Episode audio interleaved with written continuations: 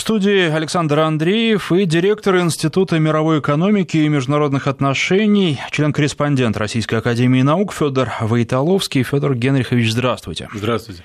Говорить, конечно, будем о прошедших сегодня в Финляндии переговорах президентов США и России Дональда Трампа и Владимира Путина. И для начала я хотел бы э, процитировать, ну или близко к тексту передать слова Трампа. Некоторые, буквально несколько фраз. Сегодняшняя встреча – это только шаг на пути к долгому длительному процессу. Мы согласились, что будем часто встречаться в будущем. И сказал Трамп, я возьму на себя политический риск, я думаю об интересах американского российского народа. Как вы считаете, можно ли сейчас говорить о том, что эти встречи будут продолжены, что они будут проходить часто и что ближайшее не за горами? Ну, хочется надеяться на это. Президенты неоднократно на протяжении вот этого периода после избрания Дональда Трампа на пост президента США и после вступления его в должность, э, президенты неоднократно беседовали по телефону. Президенты дважды встречались на форуме АТЭС и на двадцатке. Э, и, в общем-то, между ними начали складываться какие-то отношения. Но двусторонняя встреча – это шаг в сторону полноценного диалога между двумя главами государств. Повестка российско-американских отношений сегодня требует постоянного диалога. И этот диалог должен, конечно, формироваться на уровне ведомств, на уровне э, аппарата, но э, по ключевым решениям должны говорить главы государств. Во времена Советского Союза существовала система, где, э, по сути, были два центра силы Соединенные Штаты, Советский Союз, и дальше уже все страны, если э, их обидели, обидела одна страна, могли обратиться за помощью и поддержкой к другой стране. Сейчас э, на совместной пресс-конференции, ну, по сути, стороны говорили о том, что два президента говорили о том, что э, многие вопросы мировой повестки можно решать совместно, и от этого выиграют и Россия, и Соединенные Штаты, и весь остальной мир. В частности, такие такие вопросы, это вопросы безопасности, причем а, президенты говорили о том, что даже в существующих условиях и в нынешних очень тяжелых отношениях, а, которые сложились между Соединенными Штатами и Россией, какие-то вопросы решаются, например, обеспечивается безопасность Израиля, решается вопрос мирного урегулирования в Сирии.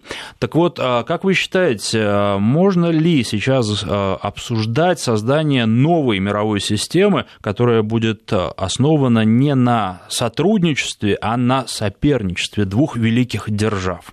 Ну, во-первых, э, современная Российская Федерация – это ни в коем мере не Советский Союз.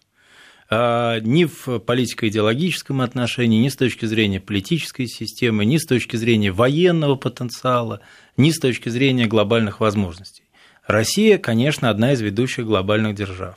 Но есть только одна сфера, строго говоря, в которой мы с американцами э, находимся ну, на паритетных позициях. Это сфера безопасности. Причем внутри нее специфическая сфера это э, сфера э, контроля и сфера обладания стратегическими наступательными вооружениями. Вот здесь у нас с американцами сохраняется силовой паритет у нас с американцами существует возможность по-прежнему, как существовало у Соединенных Штатов и Советского Союза, взаимного гарантированного уничтожения. А, у нас есть стратегические наступательные потенциалы, которые гипотетически в случае военного конфликта позволили бы нанести друг другу неприемлемый ущерб. Другое дело, что количественные пороги стратегических боезарядов и носителей, они значительно сократились. Вот сейчас одна из тем э, разговора двух президентов, э, это была тема продления действующего договора о ограничении и сокращении стратегических наступательных вооружений. Вот это один из сюжетов беседы. Но есть масса других. Вот есть проблемы Э, региональной безопасности. Есть, э, вы упомянули э, ближнего, ситуацию на Ближнем Востоке, есть еще Украина и развитие ситуации на Украине, есть ситуация на Корейском полуострове. Кроме региональных проблем безопасности и сферы стратегических наступательных вооружений, есть масса вопросов, которые могут быть решены только Россией и Соединенными Штатами. Ну, э, это и вопросы э, нераспространения ядерного оружия и оружия массового уничтожения. Это вопросы борьбы с международным терроризмом. Э, и здесь мы с американцами действительно нужны друг другу. Ну а вот что касается вопросов регулирования нефтяных а, и газовых цен мировых, ведь эта тема тоже затрагивалась, и могут ли Россия и Соединенные Штаты, я понимаю, что мы сейчас говорим об очень гипотетических вещах, но тем не менее а, по сути, выполнять э, роль, которую сейчас выполняет ОПЕК, взять ее роль, ее функции на себя. Ну, э, во-первых, конечно же, это нельзя делать и физически невозможно делать в обход ОПЕК. А, на мировом э, рынке нефти и региональных рынках газа так как э, они глобализировались сейчас, есть много игроков. Вот Россия и Соединенные Штаты – это очень важные игроки. Соединенные Штаты превратились в нетоимпортера газа. Соединенные Штаты наращивают э, добычу нефти и собираются пойти на э, добычу на, на тех месторождениях, которые находились под мораторием.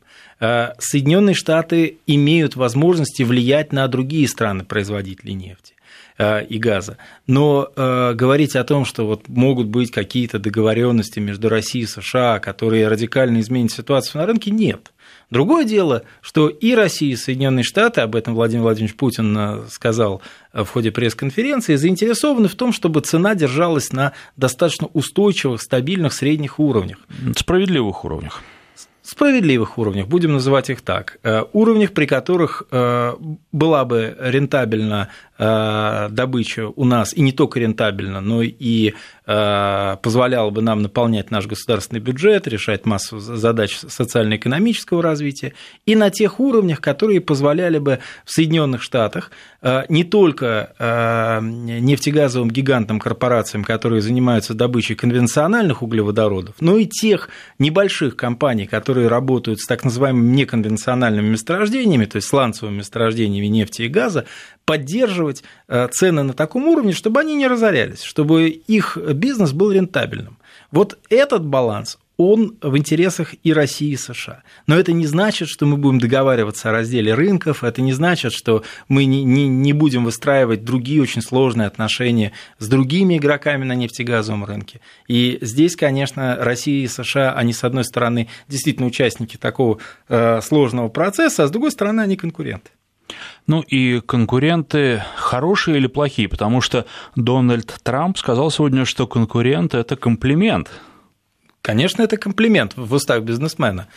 Вообще, американцы, принимая во внимание их и традицию политической культуры, и деловую этику. Они э, нация торговая, и они нация, которая любит, когда с ними торгуются, любит, когда с ними спорят, и любит, когда обозначают свои интересы и свои позиции. При этом они действительно уважают сильную позицию, они уважают аргументацию, и с ними можно торговаться, пытаться э, выстраивать какие-то отношения, э, ставя себя, в общем, и свои интересы во главу угла. И Дональд Трамп в этом смысле, как бизнесмен, как бизнесмен со специфическим опытом и репутацией, он концентрированное выражение вот этой американской деловой этики, перенесенной в политику.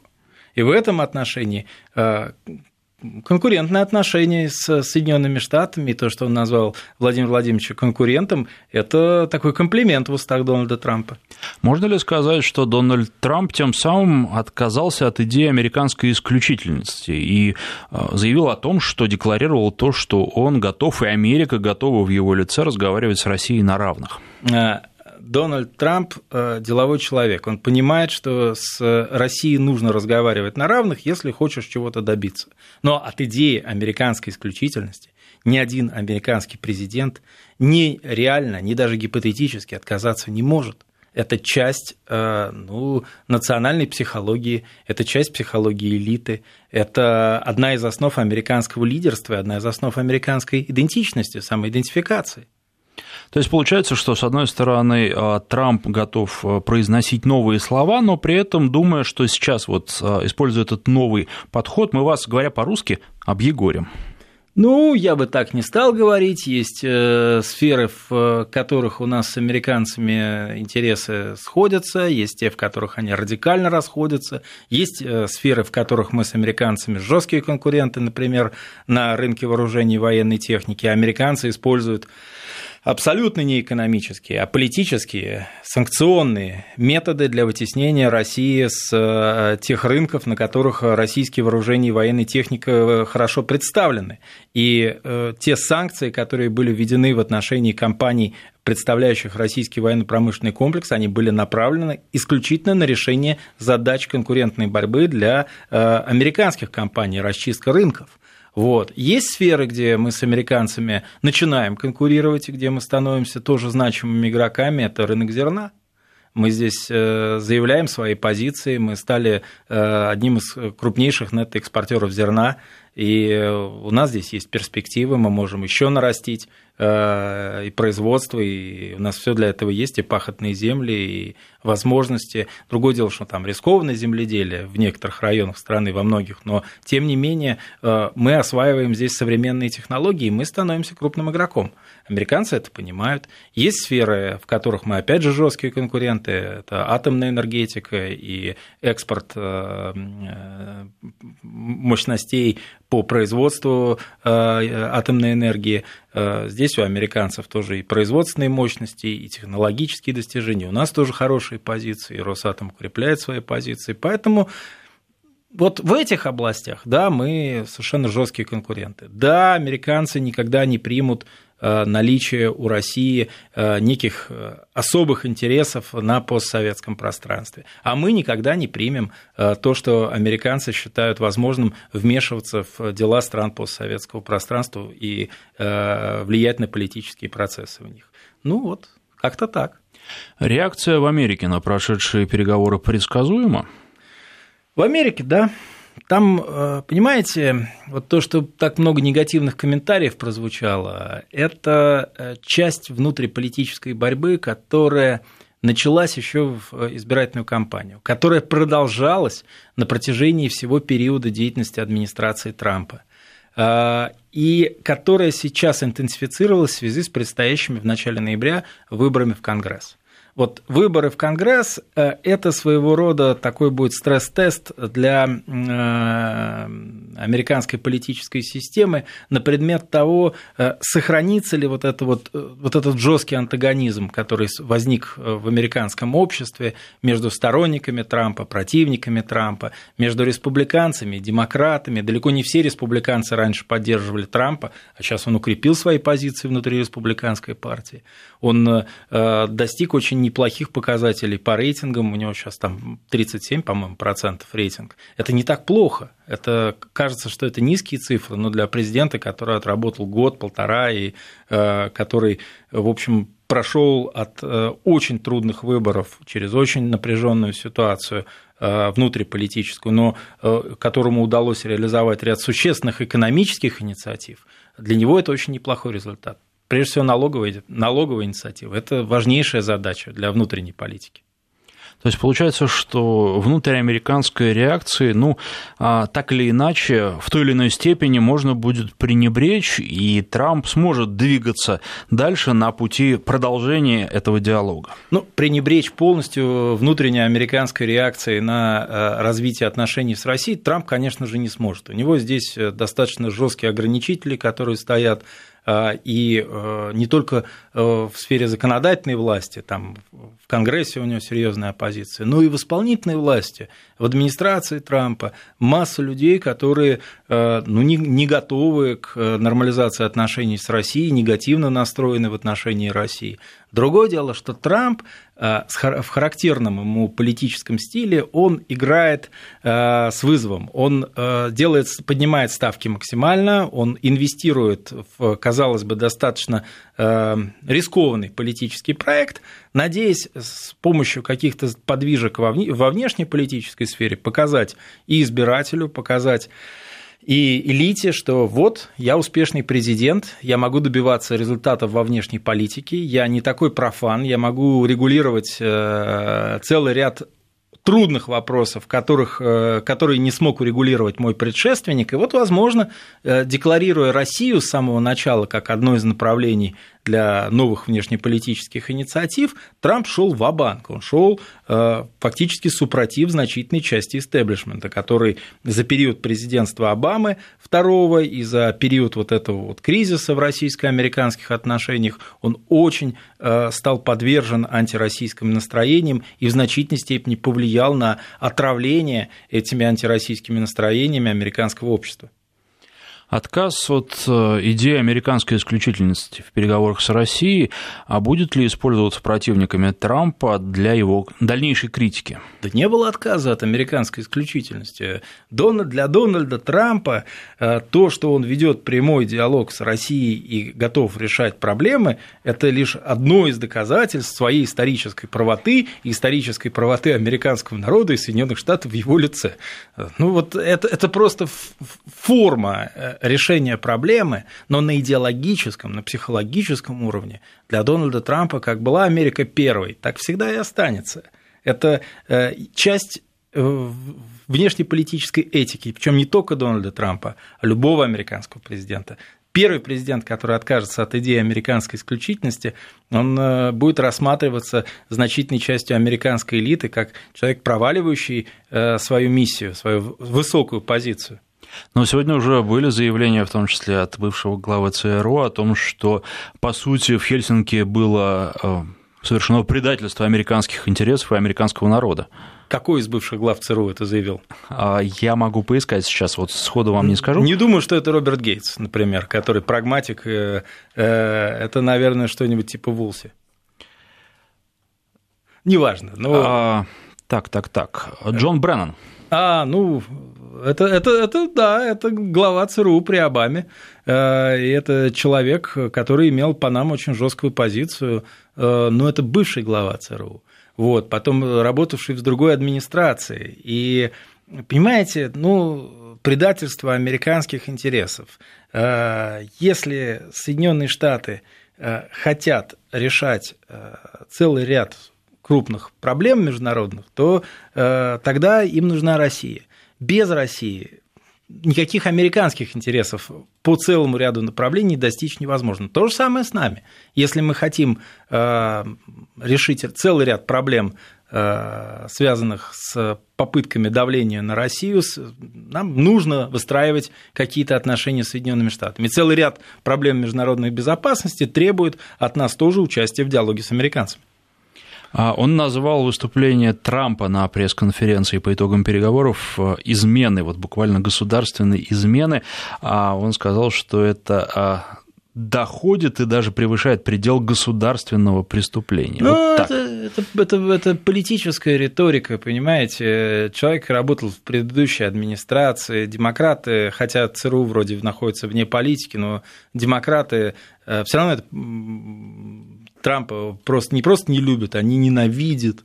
Понимаете, это видно и в средствах массовой информации, это видно и среди бывших и действующих э, политиков, э, э, конгрессменов. Очень многие позволяют себе совершенно неполиткорректные высказывания в отношении Трампа. Но это частный случай. А что касается реакции на прошедшие переговоры за рубежом, как вы считаете, какой она будет, и можно ли здесь э, четко говорить о том, кому выгодна нормализация и улучшение отношений между Соединенными Штатами и Россией, а кому она не выгодна? Выгодна нормализация отношений между Соединенными Штатами и Россией Евросоюзу. Потому что Евросоюз э, сейчас находится между, между вот молотом и наковальней. И э, выгодна нормализация э, российско-американских отношений, как ни странно, российскому и европейскому бизнесу. Потому что и наш бизнес, и европейский понесли значительные убытки от э, влияния санкций и от политических эффектов вот этого кризиса. Ну, сокращение торговли, сокращение инвестиций а Понимаете, то, чего мы добились с Европейским Союзом за последние 15 э, лет, э, это на самом деле результат системный. Это выстраивание глубокой экономической взаимозависимости. Это выстраивание взаимовыгодных партнерских отношений. И европейцы пострадали от американских санкций в значительно большей степени, нежели сами американцы. Вот на пике российско-американской торговли э, у нас товарооборот достигал 41 э, миллиарда долларов. Это ничтожная цифра э, для вообще объемов американской торговли и не очень значительная, там около 4% нашей торговли. Но вот с Европейским Союзом у нас товарооборот на пике доходил до 400 миллиардов долларов, да, а сейчас он немногим превышает 200 миллиардов долларов.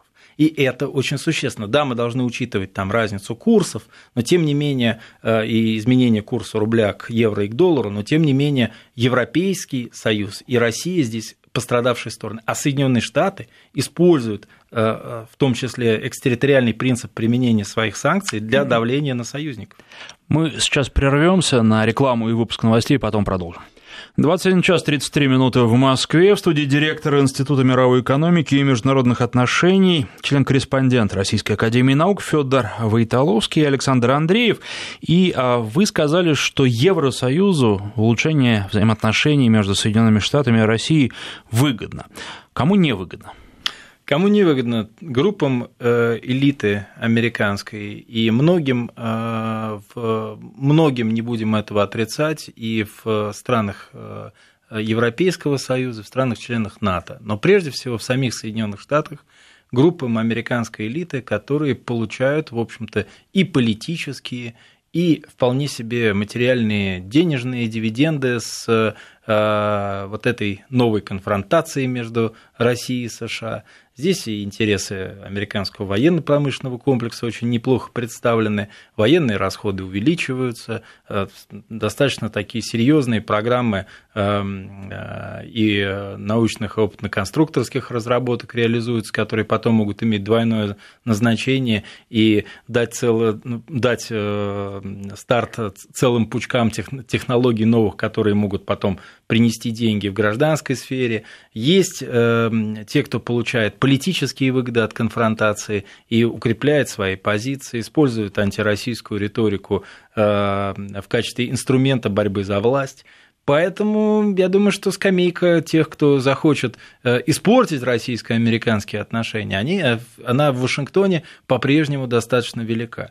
Есть они, э, люди, которые заинтересованы в том, чтобы отношения не нормализовывались, и в странах НАТО. Ну, мы привыкли к тому, что часть и политических элит стран Восточной Европы, и стран Балтии. Достаточно жесткую позицию занимает по поводу России, по поводу э, роли и влияния России в мире, э, и они как раз заинтересованы в том, чтобы получить свои э, тоже и внутриполитические дивиденды с этого, и укрепить свое влияние внутри Североатлантического альянса, используя вот эту антироссийскую риторику, рассказки о российской угрозе и так далее. Что касается остановки распространения ядерного оружия, вообще э, дискуссию по поводу э, военной составляющей отношений двух стран и э, том числе ограничений стратегических ядерных потенциалов. Скажите, какой, простите за каламбур, потенциал у этой стороны нормализации российско-американских отношений? Здесь есть несколько составляющих. Но вот вы коснулись в начале вашего вопроса э, проблемы э, э, программы, проблемы нераспространения оружия массового уничтожения, прежде всего ядерного оружия. Есть здесь очень важная проблема. Это будущее совместного всеобъемлющего плана действий по иранской ядерной программе. Соединенные Штаты вышли из этого соглашения. Россия, Евросоюз, Китай остались, страны Евросоюза Китай остались в этом соглашении, пока выполняет свои обязательства Иран.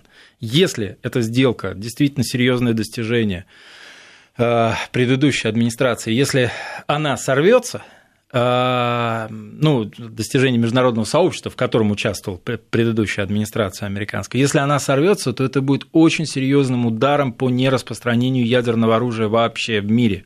Это э, исключит все возможности достижения какого-либо компромисса э, по северокорейской ядерной проблеме, не только по иранской. И это даст очень плохой сигнал пороговым государствам. Вот в 2020 году э, нам предстоит э, очередная обзорная конференция по договору о нераспространении ядерного оружия. И от того, какова будет позиция Соединенных Штатов и позиция Российской Федерации, очень много будет зависеть. И с этой проблемой напрямую связана перспектива нашего с американцами диалога по стратегическим наступательным вооружениям.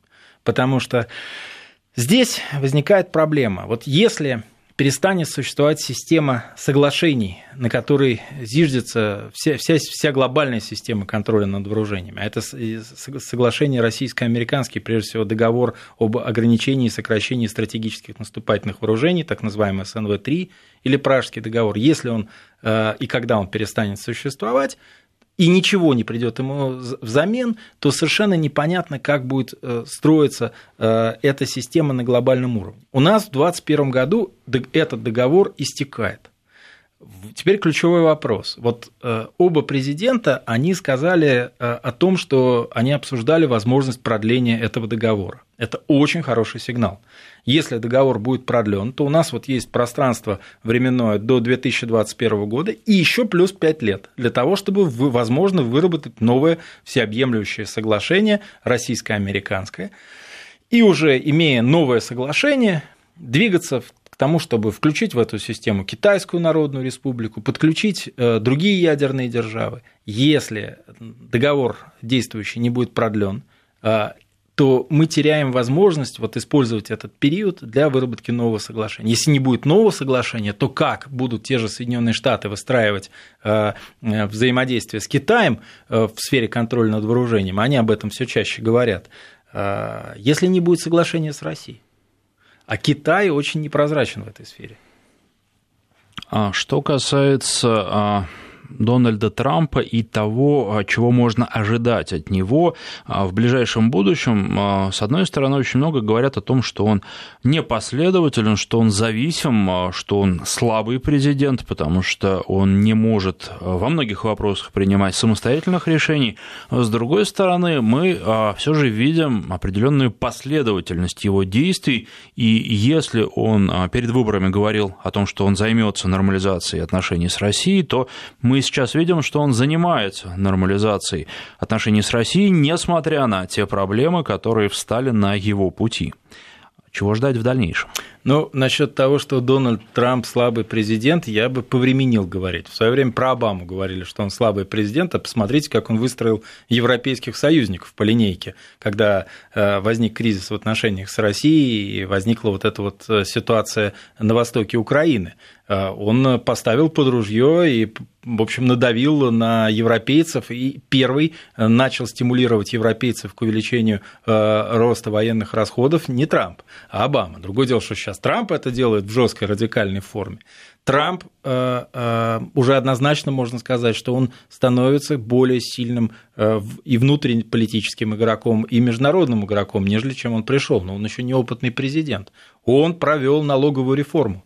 Это колоссальное политическое достижение для американского президента, очень значимое для американского налогоплательщика. Он ослабил налоги он дает новые стимулы развитию, э, росту американской экономики, он снимает э, э, целый ряд ограничений, при этом он борется за интересы американского производителя. Он не просто говорит о том, что он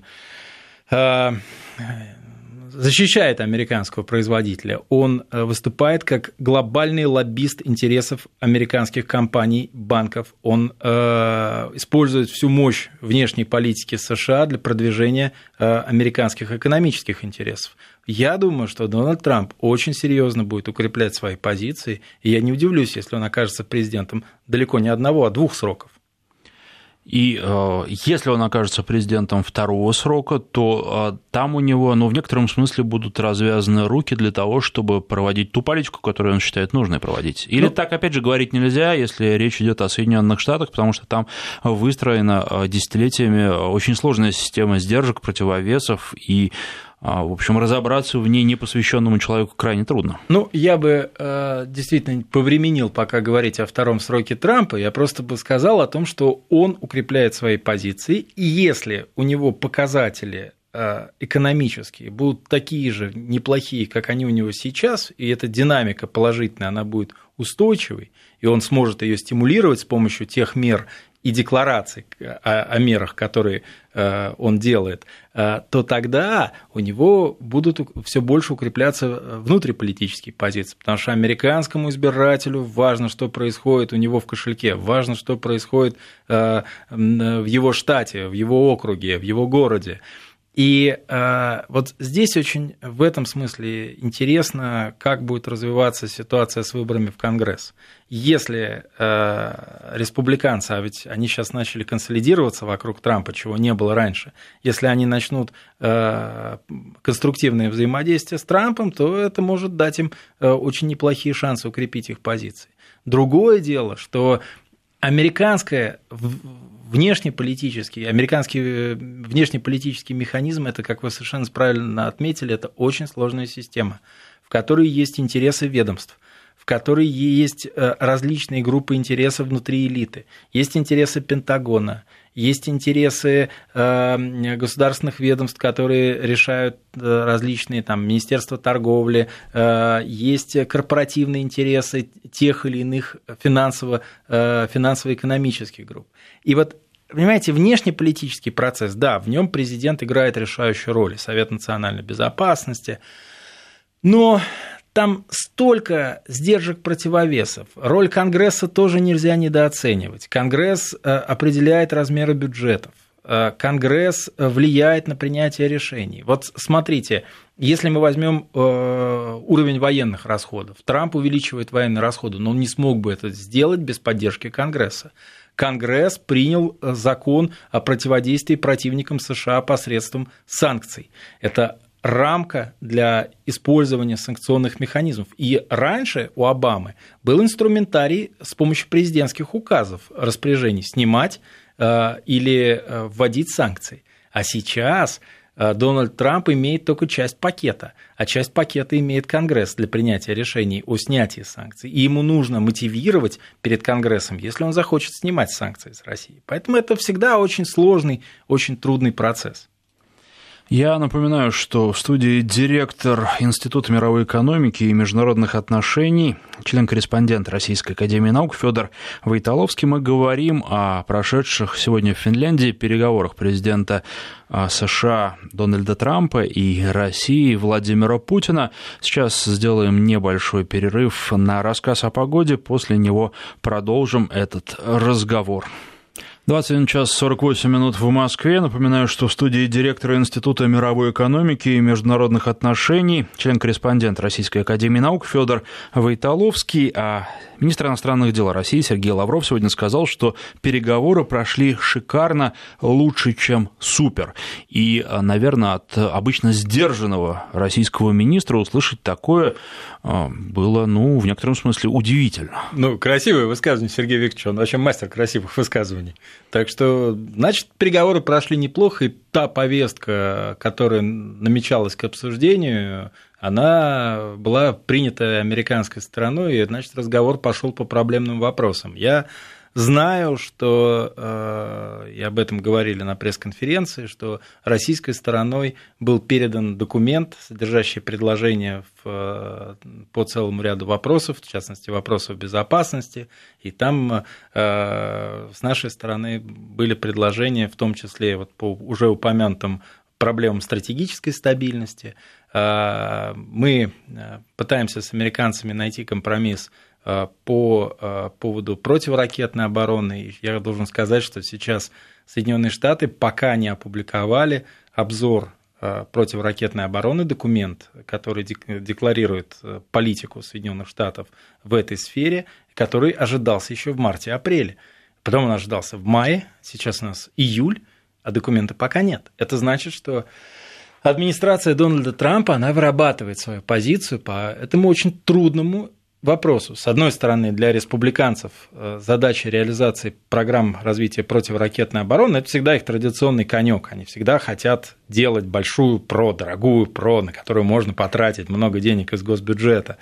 А с другой стороны, э, Дональд Трамп понимает, что э, в условиях конфронтации с Россией это делать легко – это легко убеждать избирателей, легко лоббировать это в Конгрессе. Но если отношения с Россией нормализуются, то это можно делать только для решения каких-то других задач в Азиатско-Тихоокеанском регионе, а про в Европе она, соответственно, не так нужна. И вот здесь вопрос, пойдет ли э, администрация Трампа по пути Обамы, который предлагал поэтапный адаптивный подход развитию противоракетной обороны, или будет делать что-то похожее на то, что пытался делать э, Буш-младший, э, строить глобальную стратегическую ПРО. Это вопрос политический, э, а не только технический.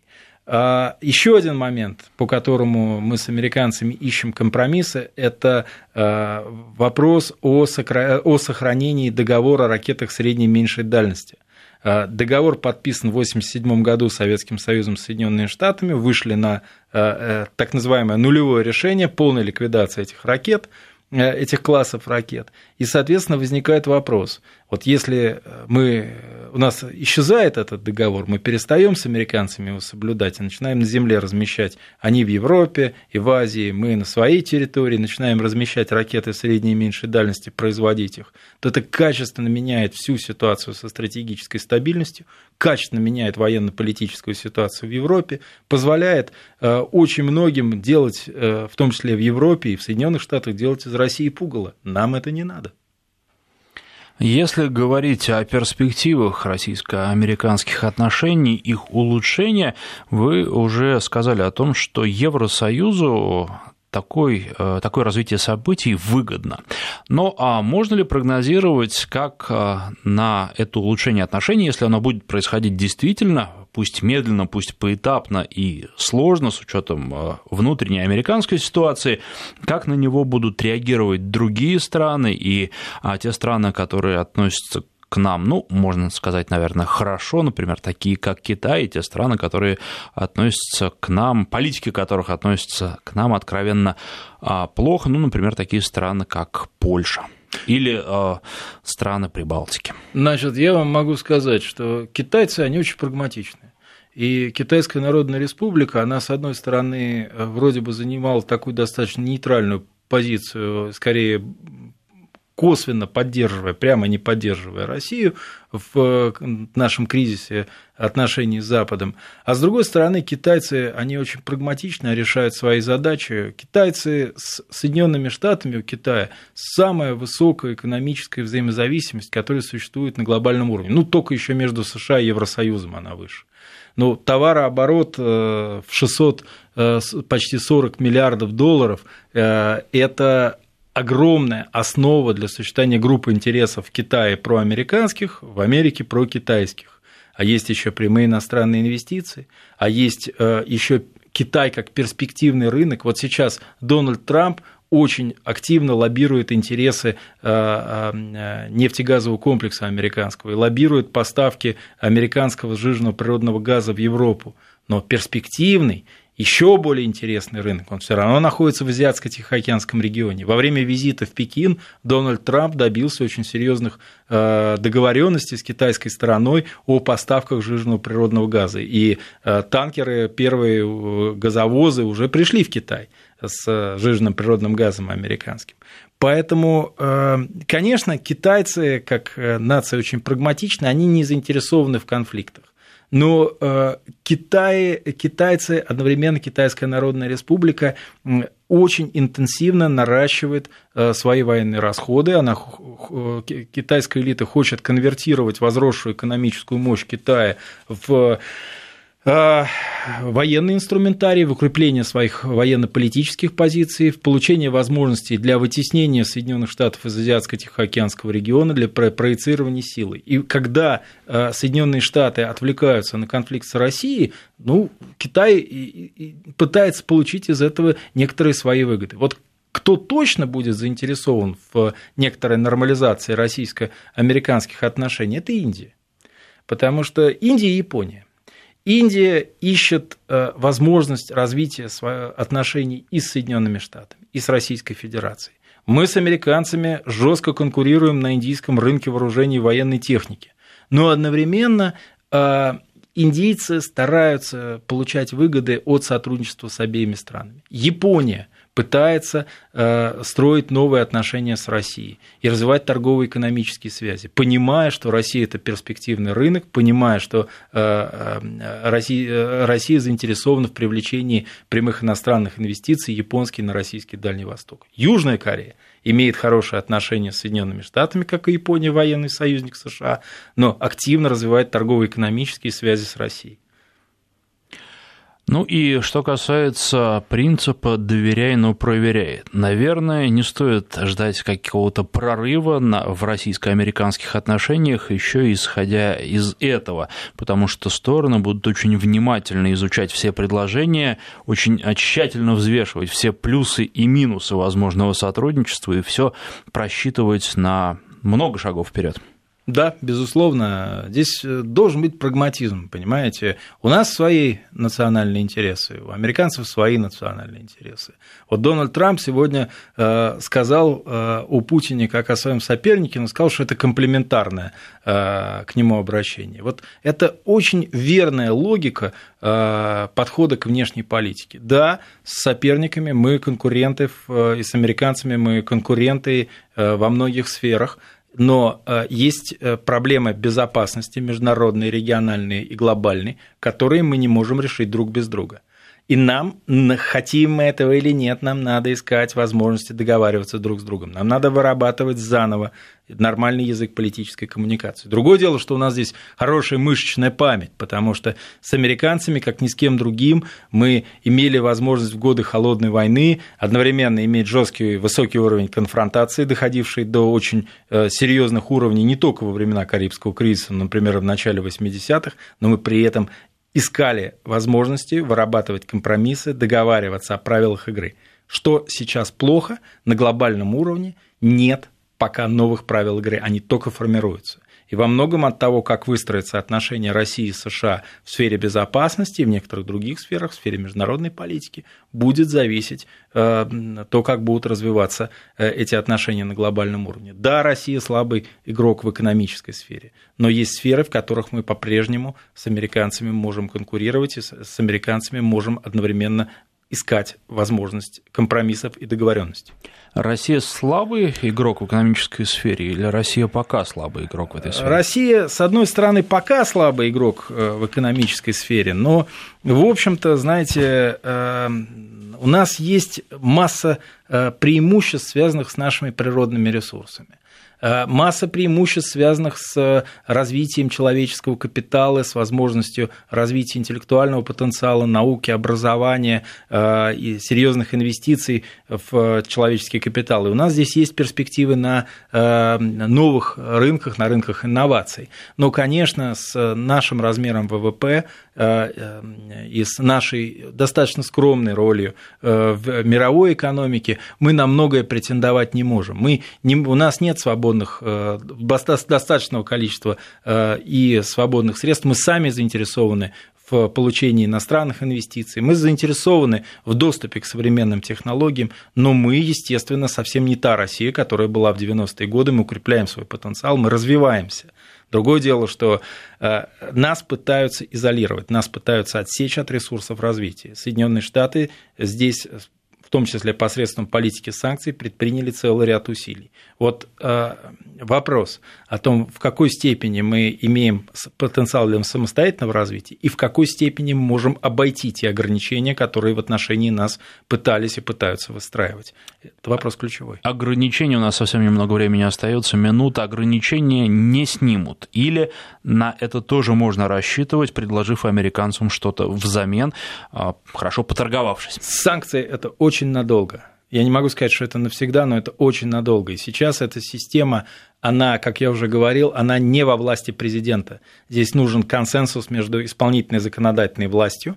Но Соединенные Штаты имеют ряд технических инструментов э, для того, чтобы регулировать интенсивность санкций и при необходимости их наращивать. Вот вопрос, будут ли они их наращивать и насколько они будут давить на европейских союзников и партнеров в том, чтобы они исполняли американские санкции и в том, чтобы они не снимали свои. Вот это ключевой вопрос.